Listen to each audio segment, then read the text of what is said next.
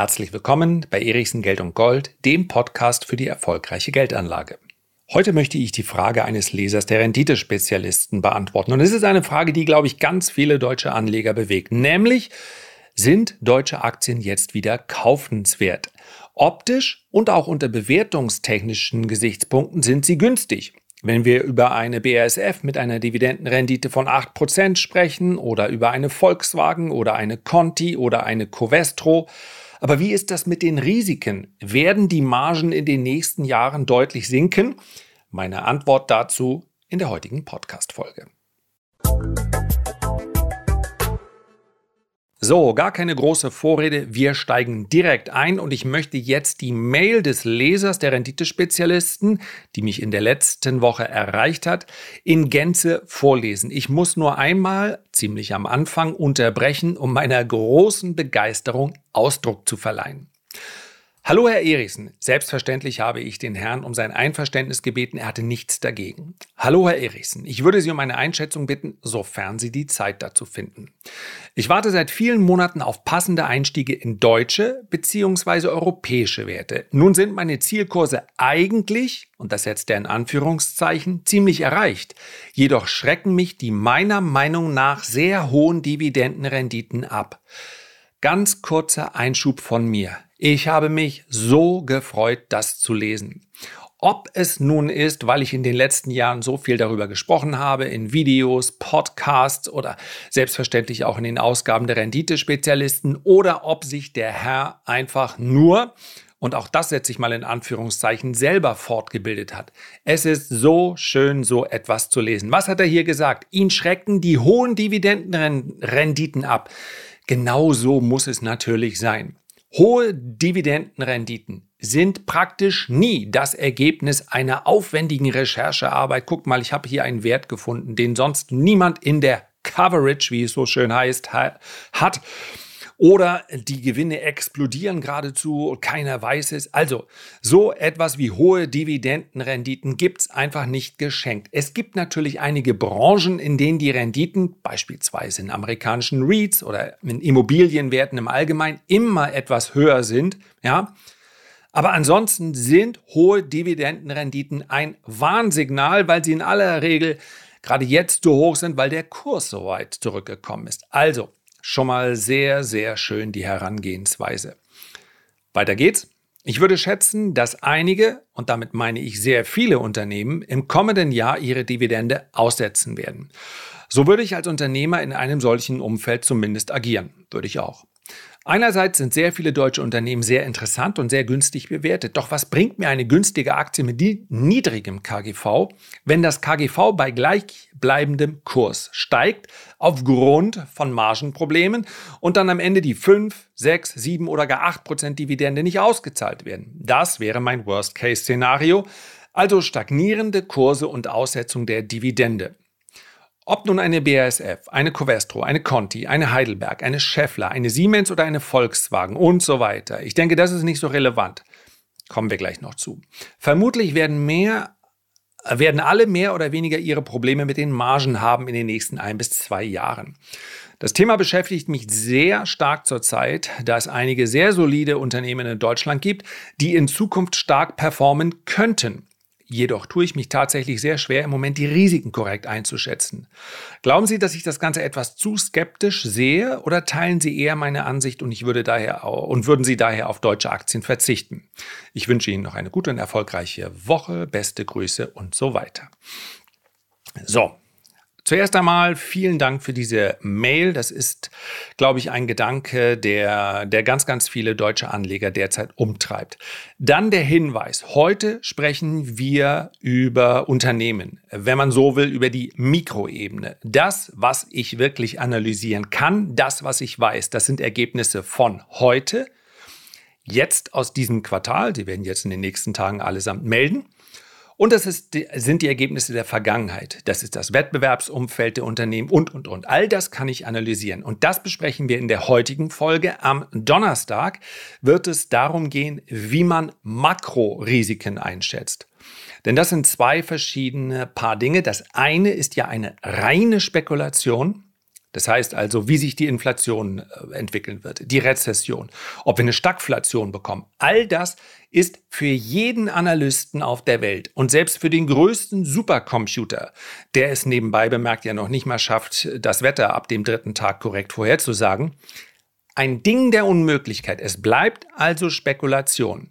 Und hier geht es ganz klar meiner Ansicht nach um statistische Wahrscheinlichkeiten. Also die Makroebene besprechen wir hier am Donnerstag. Und ich gehe mal davon aus, zumindest würde ich mich sehr freuen, wenn die allermeisten, die jetzt hier zuhören, dann auch meinen Podcast abonniert haben. Wenn nicht, dann doch einfach machen. Ich freue mich darüber, dass es letztlich, ja, der einzige Lohn meiner Arbeit hier im äh, Podcast. Ich mache es aber dennoch sehr gerne und ja auch völlig freiwillig und ich werde es auch immer weitermachen. Aber natürlich freue ich mich, wenn jemand einen Stern oder fünf da lässt oder eine Bewertung. Ja, kann auch eine kritische sein, aber klar freut man sich mehr über Zuspruch. Also bitte mal ganz kurz die Zeit nehmen, vielleicht nach diesem Podcast hier zu abonnieren und zu kommentieren, wenn das geht, auf der Plattform, wo ihr gerade unterwegs seid. Wir gehen noch mal ganz kurz auf die Mail ein, bevor ich dann meine, ja, meine konkrete Antwort formuliere. Also erstmal, und ich glaube, dass der Herr, ich will mal seinen Namen sagen, ja, mir liegt er natürlich vor, aber ich mache das jetzt nicht, äh, ist vermutlich das KGV als Oberbegriff für die Bewertung sieht. Das KGV selbst hat gerade in diesen Zeiten ein, eine Aussagekraft, die überschaubar ist. Es ist nie eine wirklich gute Kennzahl. Es ist auch keine gute Kennzahl im Vergleich. Für mich ist sehr entscheidend in der Analyse sind sämtliche Cashflow-Kennzahlen. Das nur an dieser Stelle als Hinweis. Margenproblematik ist nochmal etwas anderes. Denn viele der Unternehmen, die jetzt gerade in Trouble sind, also die Probleme haben, haben wenig Probleme mit den Margen. Wenn, dann ist es in den meisten Fällen, auch das ist aber nur eine Feinheit, eher eine Umsatzproblematik. Also, wie sieht es mit den Lieferketten aus? Wie sieht es mit den Absatzmärkten aus? Wie sieht es übrigens in Deutschland ein ganz großes Problem? Kein Mensch wird mehr eine Wahl versuchen zu gewinnen mit Ausländer raus. Wie sieht es mit den Arbeitskräften aus? Das war übrigens schon lange absehbar, aber ja, es gibt halt einige Parteien, die, die haben es nochmal versucht. Die haben es nochmal versucht, mit dieser Botschaft in irgendeiner Art und Weise Stimmen zu gewinnen.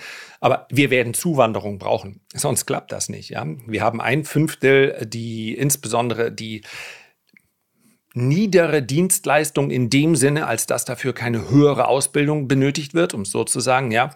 Und da fehlen uns komplett die Leute. Wir werden Zuwanderung brauchen. Darum geht es aber heute mal gar nicht in diesem Podcast. So, und worum geht es noch in der Mail? Habe ich dazu noch was gesagt? Ja, ja, klar. Die meisten, äh, genau, das ist der Punkt, der noch für mich wichtig war. Ich denke, es ist jetzt nicht so relevant, schreibt er, ob nun eine BASF, eine Covestro, eine Conti, eine Heidelberg, eine Scheffler. Genau darum geht es. Das ist für mich sehr, sehr relevant. Das heißt, ich kaufe keine Märkte, sondern ich kaufe Aktien, die für mich interessant sind. Es stimmt, deutsche Aktien sind günstig, zumindest einige. Wir dürfen uns allerdings nicht von der Optik beeinflussen lassen, denn wenn wir zum Beispiel uns in der im DAX ja, einige Aktien anschauen, dann haben wir da eine Deutsche Bank oder eine Delivery Hero und von denen halte ich mich auch weiterhin fern. Wenn wir uns eine Delivery Hero anschauen, dann ist die im Kurs, das war übrigens absehbar und Gott sei Dank kann ich das hier auch so rausposaunen, weil ich es im Report wieder und wieder und wieder gesagt habe, wie wenig ich von diesem Unternehmen halte. Ja, das Unternehmen selbst konnte nur an den Markt jetzt, ja, mit einem, glaube der erste Verlust in dem Jahr betrug 7 hm, Euro, 8 Euro, konnte überhaupt nur an den Markt kommen, weil die Stimmung dafür passend war. Was für tausende andere Unternehmen auch gilt. Die hätten zu diesem Zeitpunkt, wo sie überhaupt nicht bewiesen haben, dass sie Geld verdienen, hätten gar nicht an den Markt kommen sollen. In anderen Marktphasen wäre so etwas nicht passiert. Warum? Weil jeder Konsortialführer, jede Emissionsbank gesagt hätte, nein, das könnt ihr ja alleine versuchen. Bitte geht doch hin und versucht per Auktion eure Aktien loszuwerden. Wer soll denn den, in Klammern oder in Anführungszeichen, wer soll denn den Mist jetzt euch abkaufen?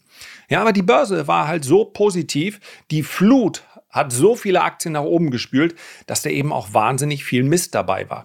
Und ich sage es nochmal, Delivery Hero, das, ich sage es nochmal in dem Sinn, dass ich es an anderer Stelle schon mal erwähnt habe, das hat nichts mit illegalen Machenschaften zu tun. Also selbstverständlich ist Delivery Hero ein, ein Unternehmen mit einer Daseinsberechtigung, nur es hätte zu einem späteren Zeitpunkt erst an die Anteilseigner verkauft werden sollen. Oder vielleicht kann man es auch so betrachten, es ist eben wirklich Risikokapital, was dort eingesammelt wird. Unter dem Aspekt vielleicht vollkommen in Ordnung, dass man in einer solch frühen Expansionsphase schon an den Markt gekommen ist und dann eben seine Anteilseigner an dem Risiko beteiligt. Ich glaube nur ganz viele, und das ist das, was mich wirklich stört, würden so etwas im DAX nicht erwarten. Du würdest doch im deutschen Leitindex kein High-Risk-Unternehmen erwarten, sondern Unternehmen, die bereits ja, so ein Proof of Concept durchlaufen haben. Und das ist vermutlich weniger ein Vorwurf an Delivery Hero, sondern vielmehr an die Zusammenstellung des DAX, die dadurch, dass wir jetzt da 40 Werte drin haben, immer noch äh, grottenschlecht ist. Also das, das können wir wirklich besser. Davon bin ich überzeugt und ich glaube auch, dass in den nächsten Jahren nochmal eine ja, eine ganz große DAX-Reform stattfinden wird. Übrigens ist es mit den Specs in den USA noch viel, viel schlimmer. Eigentlich hat die Hälfte von dem ganzen Müll immer gleich Softbank gekauft und Katastrophe. Ich hoffe, wenige von euch sind davon betroffen, aber das sind Unternehmen, die zum großen Teil noch nicht mal wussten zu dem Zeitpunkt, als sie an die Börse gegangen sind, ob sie überhaupt Geld verdienen würden. Sie wussten, dass die Stimmung passt, um die Kurse hochzutreiben, aber mehr auch nicht. Delivery Hero hat also im Jahr 2020 7 Euro Verlust gemacht pro Aktie. 2024 sollen es dann, also in zwei Jahren, und da sprechen wir immerhin in diesem Zeitraum über zwei Jahre, in denen wahrscheinlich die beste aller Welten für Lieferdienste vorgeherrscht hat, in zwei Jahren soll es dann nur noch 2 Euro Verlust sein. So, die, die Dividende gibt es natürlich nicht. 2024 soll dann der Cashflow auch erstmals positiv sein, 1,70 Euro. Das heißt also, ich zahle in etwa das 27-fache des Cashflows. Vielleicht sollte ich es kurz abschließen, das Fazit, sowas kaufe ich nicht.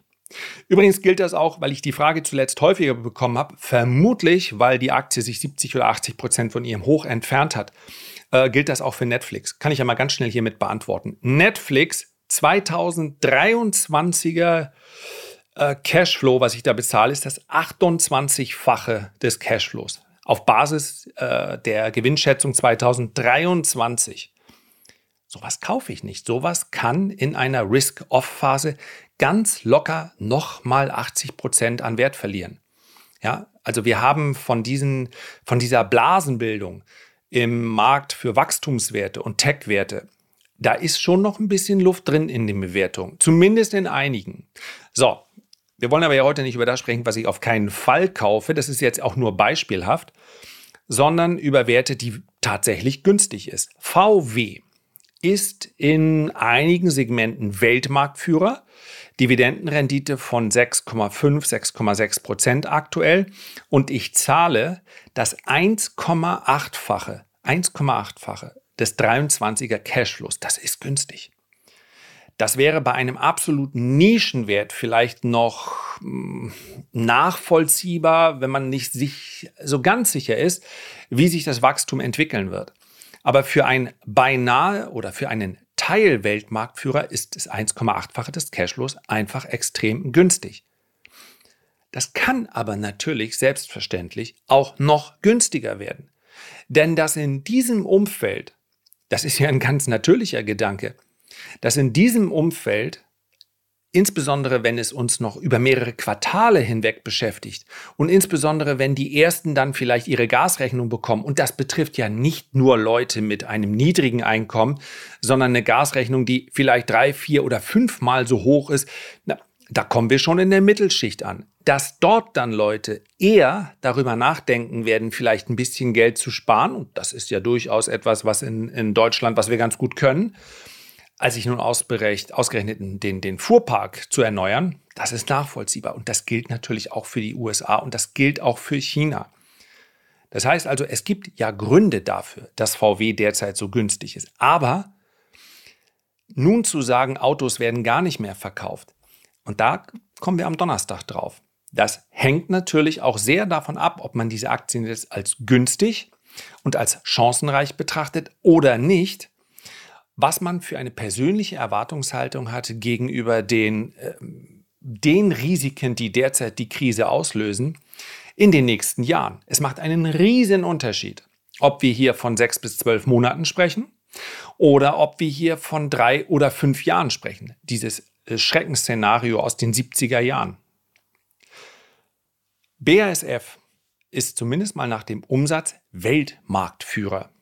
BASF hatte in der Vergangenheit immer eine Dividendenrendite zwischen 4 und 5 Prozent, Tendenz steigend. Ja? So ein Chemiekonzern hat immer eine Basisnachfrage und war daher praktisch in vielen, nehme ich an, in sehr vielen Dividendendepots enthalten. Und warum auch nicht? Bisher haben sie ihre Dividende ja fast immer gezahlt. Lass mich mal kurz gucken, wie war es im Jahr 2020? Haben sie da ihre Dividende eigentlich gekürzt? 2020 haben sie, 2019 haben sie 3,30 Euro Dividende bezahlt, 2020 haben sie sie immerhin konstant gehalten. Und man kann sich mal zurück erinnern, vielleicht 2020 stand die Welt gefühlt einfach still. Ja, 2018 waren es noch 3,29, also drei Jahre Plateau in den Dividenden. Jetzt haben wir für 2021 3,40, für 2022 erwartet 3,46. Leichte Steigerungen sind, das sind natürlich jetzt die neuen Konsensschätzungen sehr zurückhaltend. Ja, für 3,23, 3,52, 3,24, 3,59. Jetzt kann man ja sagen, uh, die Dividende steigt ja gar nicht so doll. Naja, wir sprechen immerhin dann aber über drei Jahre Dividendenrendite über 8 Prozent. Das heißt, man hat innerhalb von drei Jahren ein Viertel seines Einsatzes in Form von Dividenden wieder zurück. Also dann ist es auch in Ordnung, wenn in den Konsensschätzungen wenig Wachstum drin ist. Ja? Ich zahle hier etwa das 4,4-fache des Cash Cashflows. Das ist keine feste Regel. Aber Value-Werte mit einem äh, Kurs-Cashflow unter 5 finde ich immer interessant. Das heißt also, wenn ich das 4,4-fache bezahle, dann kommt das so in die Region, wo man wirklich drüber nachdenken kann. In einem langfristigen Depot, das mal als erste Faustformel, als erste Regel, so wie ich es persönlich mache. In einem langfristigen Depot, welches kein Anspardepot ist, ja, in einem Anspardepot kaufe ich ja regelmäßig in festen Raten sowieso weiter. Und das ist auch völlig in Ordnung. Ja, das machen wir zum Beispiel bei den Renditespezialisten. Viele von euch werden es wissen, weil sie dabei sind im Zukunftsdepot. Da kaufen wir jeden Monat ein Pfand nach. Und ganz ehrlich, ich habe, glaube ich, vor sechs oder sieben Monaten gesagt, und ich bin mir nicht so sicher, ob alle happy damit waren, ja, wie wäre denn mal ein Bärenmarkt für drei Jahre? Ja, wenn ich in fünf Jahren plane, auszusteigen aus dem Aktienmarkt, dann ist es nicht so eine gute Idee. Und wir werden darüber im Laufe des Jahres auch noch sprechen, wie man damit umgehen muss, wenn man quasi jetzt mit der Rentenplanung beginnt. Ja, das kann ja bei dem einen oder anderen auch ein bisschen früher stattfinden, einfach weil seine Lebensplanung so ist. Aber die allermeisten werden vermutlich noch eine Ansparphase, eine Vermögensaufbauphase haben von mehr als fünf Jahren, vielleicht sieben oder zehn Jahre. Und dann meine ich das gar nicht als Schreckensszenario, wenn ich sage, lass uns doch mal drei Jahre Bärenmarkt haben. Denn in den drei Jahren bekomme ich die Aktien, die ich haben möchte, weil ich davon überzeugt bin, dass ich damit langfristig tolle Qualitätsunternehmen im Depot habe, mit denen ich eben langfristig einen, eine überdurchschnittliche Rendite erziele, dann lass mich die doch bitte schön mal zu günstigen Notierungen, zu günstigen Bewertungen einkaufen. Also ich, ich kann die Ursachen dieses Bärenmarktes, die sind mehr als traurig und ich habe es ja neulich in einem Video ausgedrückt, wenn ich sage, ich mache mir über einige Dinge Sorgen, dann ist das genau so, weil es auch viele Dinge gibt, die wichtiger sind als die Geldanlage. Aber wenn wir nur über Geldanlage sprechen, gerne, lasst uns doch noch ein bisschen mehr Krise haben. Ja? Günstiger komme ich vielleicht dann in den nächsten zehn Jahren nicht an meine Aktien ran. So, das ist im Anspardepot. Wenn ich aber sage, und so interpretiere ich jetzt mal die Mail des Lesers, ne, ich, möchte, ich möchte gerne die Aktie kaufen und dann halten für ein paar Jahre. Ja, einmal kaufen und behalten. Da würde ich sagen, in Tranchen zu kaufen. Niemand weiß, was morgen ist. Alles, was an negativen Nachrichten vorhanden ist, das ist in den aktuellen Kursen drin. Sonst bekomme ich die Werte. Sonst würde ich sie jetzt auch nicht so günstig bekommen. Da schließt natürlich nicht aus, dass es nochmal weiter abwärts geht. Und daher in Tranchen kaufen. Und ich finde ganz ehrlich, das aktuelle Kaufniveau zum Beispiel schon mal, wenn ich das 1,8-fache oder auch das 4,4-fache des Cashflows bezahle, finde ich ganz interessant. Aber ich schaue dabei eben auf Unternehmen. Das heißt, ich kaufe persönlich keinen Gesamtmarkt. Es ist eben nicht egal, ob VW, BASF, Covestro, Scheffler, Heidelberg oder sonst. Ich konzentriere mich auf die Daten, die mir das Unternehmen bieten. Mit denen kann ich umgehen. Ich kann also sagen, wie das Unternehmen in der Vergangenheit durch Krisen gekommen ist. Ich kann sagen, wie das Wettbewerbsumfeld ist. Und das ist ja ein ganz großer Unterschied beispielsweise zwischen VW und BASF, dass ich langfristig, also wirklich als Vermögensaufbau, Anspardepot, nicht VW in Betracht ziehe, hat einfach damit zu tun, dass die Automobilwelt sich verändern wird, und zwar massiv. Und ich nicht weiß, ob VW oder andere Unternehmen diesen Umbruch hinbekommen werden. Ich weiß auch nicht, ob Tesla der Marktführer von morgen sein wird. Das ist meines Erachtens bei Tesla natürlich noch ein viel größeres Risiko, weil ich bei Tesla eben nicht das 1,8-fache des Cashflows bezahle, sondern das zigfache. Und Herbert Dies hat gesagt, in ein paar Jahren werden wir hoffentlich ein weltbedeutender Softwarekonzern sein. Warum? Weil er weiß, dass das Produkt austauschbar wird. Und weil wir, da gibt es recht klare Studien, die sind normalerweise in so einem Autoland wie Deutschland nicht so besonders beliebt, aber das ist ein Trend, den wir weltweit sehen, weil jüngere Generationen viel weniger Wert legen auf ihr Auto. Und ich weiß, jetzt haben ganz viele vermutlich so ein Bild im Kopf von irgendwelchen jungen Leuten, die an ihrem Auto lehnen mit irgendeiner Fake Rolex und sagen, gucke mal, was ich hier für eine Karre habe. Ja, die gibt's auch. Aber fahrt mal durch deutsche Studentenstädte. Das spielt einfach nicht mehr so eine große Rolle. Ich nehme es auch bei meinen Kindern wahr und wir sind hier gerade in der ländlichen Gegend. Eigentlich braucht man hier ein Auto, ja. Mein Sohn wehrt sich bisher relativ erfolgreich, aber er ist jetzt dabei, einen Führerschein zu machen. Und wir sind es, die sagen, Junge, wir wollen nicht immer dich durch die Gegend fahren. Vor allen Dingen nicht immer morgens aufstehen und zur Schule mach den Führerschein. Ja, okay. So, meine Tochter hat einen Führerschein, die mussten wir zum Fahren geradezu zwingen, die hatte eigentlich gar keine Lust.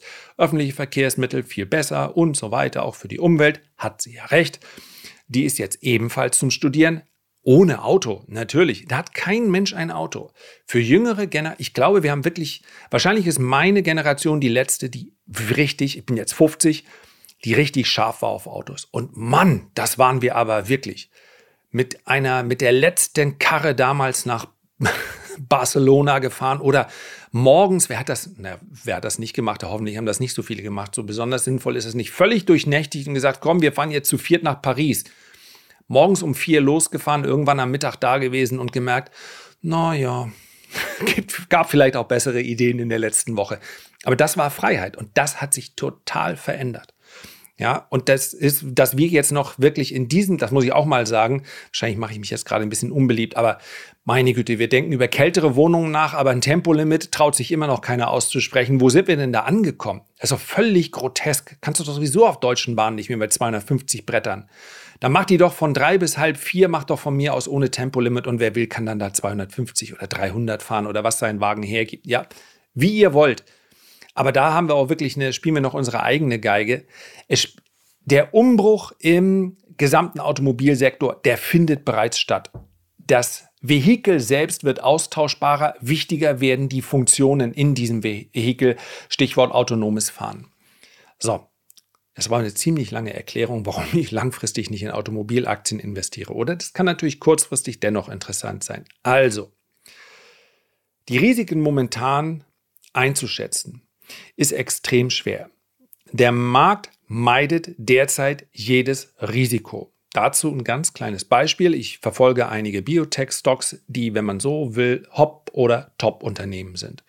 Das heißt also, wenn die Unternehmen mit ihrem Wirkstoff in Phase 3 ankommen und es dann eventuell zur Vermarktung kommt, dann sind sie ein Vielfaches wert. Wenn nicht, wenn also irgendwo in Phase 1, 2, 3 in den USA, in diesem Zulassungsverfahren, in diesem Testverfahren, ähm, ja, der, der Daumen nach unten gesenkt wird, dann ist Ende Gelände. Dann ist das Geld weg. Und insofern finde ich solche Spekulationen manchmal ganz interessant, denn auf der Unterseite mehr als 100 Prozent kann ich ja nicht verlieren, auf der Oberseite aber ein Vielfaches des Einsatzes gewinnen. Das ist ein anständiges CRV, wenn man das richtige Positionsgröße verwendet. Und diese Aktien, die ich dort beobachte, bei denen hat sich fundamental, ja immer bis zur Vermeldung neuer Daten und so weiter, passiert ja nichts. Bei denen hat sich also fundamental überhaupt nichts verändert in den letzten sechs Monaten. Die haben aber quer durch die Bank alle 70 oder 80 Prozent verloren. Nichts hat sich verändert. Die haben sowieso keine Umsätze. Die haben nur die Erwartungshaltung auf und haben einige Experten, die sagen, das sieht ganz gut aus, ganz schwieriger Bereich. Aber wenn man sich die Aktien anguckt, die dürften ja ihren Kurs nicht verändern. Na, denn wie gesagt, null. Das Umfeld für sie hat sich nicht verändert in den letzten Monaten. Aber das Marktumfeld hat sich verändert. Das heißt also, Risiko wird ausgepreist. Die gleichen Aktien heute 70 oder 80 Prozent billiger. Und das ist genau der Markt, mit dem wir heute umgehen müssen. So. Und deswegen konzentriere ich mich auf die Unternehmen. Ich kann die Makrodaten, auf die wir nächste Woche schauen, nicht so einordnen wie die unternehmensspezifischen Daten. Und deswegen ist das Teil 1 der Antwort, konzentriere dich, lieber Leser, auf die einzelnen Unternehmen und analysiere, was es zu analysieren gibt. Schau, wie sich diese Unternehmen in der Vergangenheit verhalten haben. Wie groß sind die unternehmensspezifischen Risiken und wie nachhaltig wenn wir über eine BASF sprechen, wird hier natürlich eingepreist, dass vielleicht für einen gewissen Zeitpunkt das Gas tatsächlich nicht mehr ausreicht in der deutschen Industrie. Ich bin da selber unsicher, wie hier die Politik verfahren wird, falls wirklich zu rationieren ist. Aber das ist auch klar, wenn das Gas abgestellt wird und wenn BASF, was im Übrigen, glaube ich, eine sehr kostspielige Geschichte ist, die Anlagen runterfahren muss und dann wieder hochfahren muss, dann wird es wahrscheinlich nochmal einen Kursabschlag geben. Vielleicht 10, vielleicht 20 Prozent. Aber die Börse hat immer die Fähigkeit, in die Zukunft zu schauen. Und eins ist auch klar. Das ist ja ein vorübergehendes Phänomen. Und die Produkte von BASF wird es auch in der Zukunft geben und brauchen. Und sollte das Gas nicht fehlen für die Produktion, dann ist das Unternehmen jetzt sehr, sehr günstig. Und deswegen ende ich erstmal an dieser Stelle hier mit dem Fazit, bei derartigen Ausgangslagen wie jetzt würde ich mit Tranchen arbeiten. In Tranchen einsteigen, zwei oder drei und dann selbstverständlich einen dementsprechend langen Anlagezeithorizont mitbringen. Herzlichen Dank für deine Aufmerksamkeit. Ich würde mich sehr freuen, wenn du dir ganz kurz die Zeit nimmst, ein Feedback oder einen Kommentar zu hinterlassen. Und wenn dir dieser Podcast gefallen hat, dann abonniere ihn doch einfach. Beim nächsten Mal hören wir uns hoffentlich gesund und munter wieder. Bis dahin alles Gute, dein Lars.